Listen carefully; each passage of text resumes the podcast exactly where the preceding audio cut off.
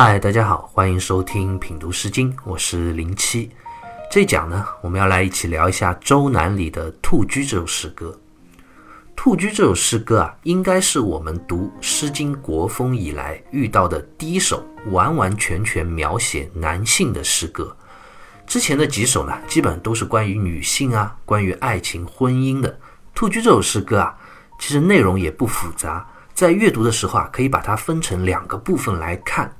诗歌呢，一共有三段。首先，我们来看这三段的分别前一句：“素素兔居，啄之铮铮；素素兔居，失于钟馗；素素兔居，失于钟灵。”兔居的居啊，其实指的就是捕猎用的网；兔居呢，指的就是捕捉野兔时候所使用的猎网。素素这个词啊，意思就非常值得注意了。对于它的理解啊，会影响到我们对整首诗歌含义的理解。通常在很多现在《诗经》的读本里啊，素素被解释为细密整齐的样子，也被读作缩缩。但其实我个人啊，并不倾向于这样的解释，因为如果我们要来形容兔居的摆放细密整齐的话，这样的形容词可以用的太多了。为什么偏偏要用素素这个词呢？其实“肃”这个词啊，最常见的含义是指做事情严肃、仔细、恭敬的样子。这样一来，“肃肃”在这里啊，就不是形容兔居了，而是形容布置兔居的人，也就是布置猎网的这个猎人啊，他工作非常的仔细严谨。《毛氏正解》里就说啊：“兔居之人，比见之事，犹能恭敬，则是贤者众多也。”意思就讲，在林间布置猎网、捕捉野兔的猎人啊，虽然他做的工作是非常卑微的，但他呢还是能够如此的严谨仔细，真的是贤能之人。我们知道，在古代的中国啊，其实是以农耕为主的农业社会，所谓的士农工商嘛，农民的地位啊是很高的，仅次于士大夫。而猎人这个职业呢，在当时其实是比较卑微的，因为他们居无定所，没有固定的财产和房产。一个人从事如此卑贱的职业啊，还能不懈怠、认真严肃地把这个职业做好，这是让人值得钦佩的，也是我们所讲的不怠于道。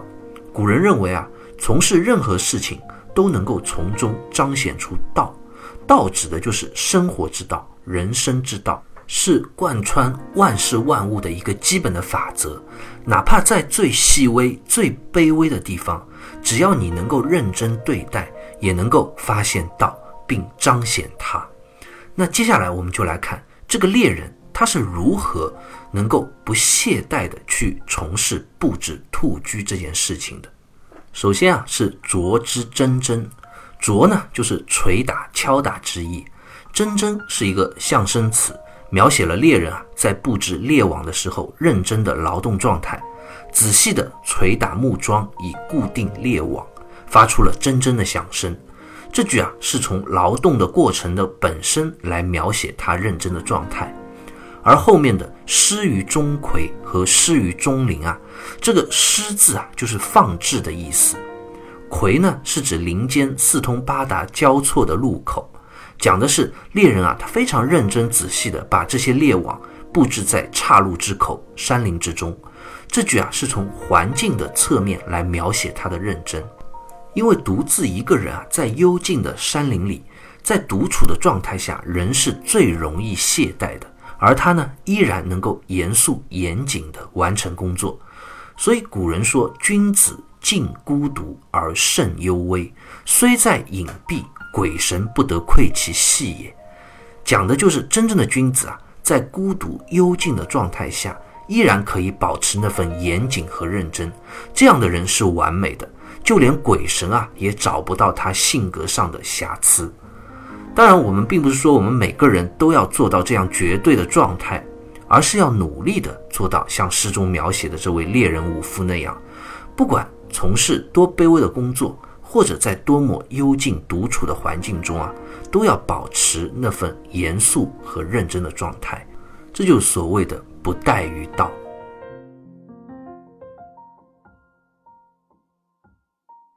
接下来我们再来看这首诗歌分别三段的后一句：“赳赳武夫，公侯干臣；赳赳武夫，公侯好逑；赳赳武夫，公侯复兴。”从文字上来看，这每段的后一句其实并不难理解。赳赳武夫是指的那位布置兔居的猎人，赳赳是形容武夫猎人雄壮、健壮、威武的样子。到现在，我们还在用这个词语形容军人或者武士，比如像雄赳赳、气昂昂这样的形容词，大家都非常的熟悉。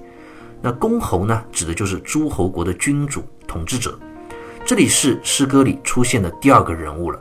那公侯和这个猎人武夫之间，他是什么样的关系呢？诗歌啊，就层层递进的用了甘城、好逑、复兴三个词来表达出来。甘城指的就是防御守卫之意，说明这样的猎人武夫啊，他可以为君主保家卫国。那接下来的好逑呢，则就更进一步了。逑这个字啊，在这里通君子好逑的那个逑字，也是匹配的意思，是指啊这样一名优秀的猎人武士，真的是公侯的好帮手、好助手啊。那最后复兴这两个字呢，则是更进一步了。说明了公侯君主啊和武夫之间的亲密关系啊，已经达到了心腹的程度。这后半段似乎顺理成章地告诉我们，这名优秀的猎人成为了国家保家卫国的武夫，然后呢，又成为了君王的爱将心腹。那么我们读到这里啊，其实要问自己一个问题了：成为公侯的爱将心腹，真的就是这么容易简单的一件事吗？要达到这样一种状态，还需要什么样的条件呢？首先啊，这个武士当然本身要有能力、有本事了，这点已经在之前已经提及过了。速速这个词就说明了他的严谨和认真。但是仅仅靠猎人武士他本身有能力、认真仔细就够了吗？当然是不够的。那他是怎么一步步成为公侯的心腹的呢？这必须啊，也要这个公侯他本身也是一个礼贤下士、用人为贤的明君。在古代啊，贵族和阶级这样的观念还是很重的。一个普通低微的猎户啊，是很难有机会成为公侯君王的贴身助手的。要成为心腹，更是几乎不可能的事。那试问，一个养尊处优的君王公侯？为什么要到林间去找寻这样一位身份低微的猎人武夫呢？这就说明啊，这样的一个君王啊，他起码也有两点与普通的统治者是不同的。首先是他礼贤下士，他能够放低自己的地位，不以贵族公侯自居，而愿意呢走到民间，走到山林里去发现贤能之人。其次啊，这位统治者他也能够任人为贤。而不是任人唯亲。古代的贵族阶层啊，有许许多多的裙带关系。其实不仅古代如此了，我们现在的职场官场也是如此。而这位君主呢，他能够不受这些裙带关系和阶级层级的这种概念的影响，只根据一个人的才能来任用他，并且重用他。这一点啊，是这首诗歌要表达给我们一个极其重要的职场智慧。我们就可以想。在我们日常的生活中，我们在职场中，假如说我们是一个普通的员工，我们能不能像这位武夫猎人一样，不管自己处于什么样的职位，做着怎样的工作，哪怕是比较卑微的工作，也能够认认真真、仔细谨慎地把它做好，有这样一份对于自己工作的敬畏之心。那如果说你是一位职场中的领导者，一位领导。那你对于下属是不是能够做到任人唯贤，而不是任人唯亲？只有做到这样啊，所有有才能的人才会围绕在你身边，你才会有一个领导者该有的领袖气质。那我们现在再回过头来看《兔居》这首诗歌，它就不是一首简简单单赞颂武士威武的诗歌了，它更是从两个方面来诠释了。普通猎户武士和统治者之间的一种理想的状态，武士本身要做到素素、严谨、严肃、不懈怠，而统治者呢，也要能够放低身份，任人唯贤，这样才能够构成理想的君臣上下级的关系，实现邦国国家的繁荣昌盛。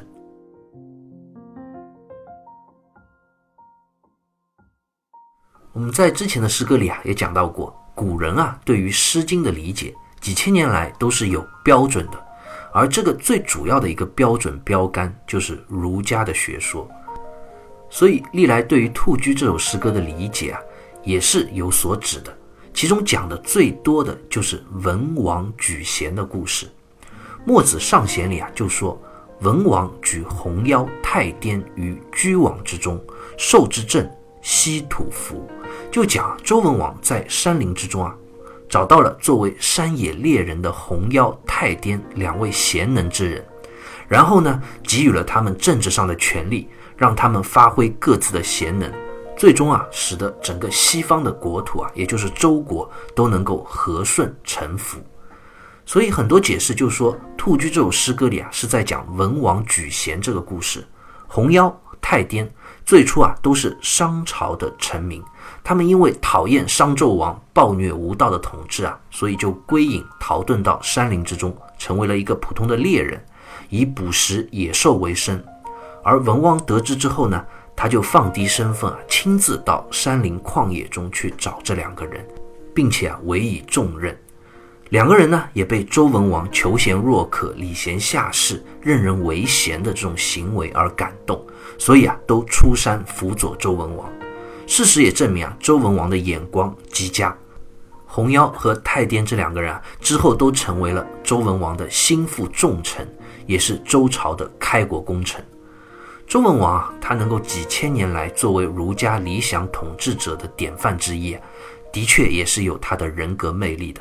我们知道，除了红妖、太颠以外啊，辅佐周文王的能人还有非常著名的吕望，也就是姜尚姜子牙。他原来只是在渭河水边垂钓的这样一位七十多岁的老翁，年纪已经很大了。但是呢，周文王得知了他的贤能之后啊，亲自到渭水河边，请他作为太师出山辅佐。最后呢，也是在姜子牙的辅佐之下，周朝才能够取代商朝，建基立业。当然，《兔居》这首诗歌啊，未必真的就是在写文王举贤这个历史故事。但是它的的确确也给予了我们一个非常重要的历史智慧。首先是如何严于律己，认真的做好每一件小事，成为有德有贤之人。其次呢，是作为一位统治者，那我们现在来说啊，就是假如你是一位职场中的领导者的话，你应该如何去发掘人才，去善待人才，利用好人才，这些都是非常重要的个人素质和为人的智慧。这或许也是我们现在在读《兔居》这首诗歌啊所具有的现实意义。好，关于《兔居》这首诗歌，我们就先聊到这里，下期再会。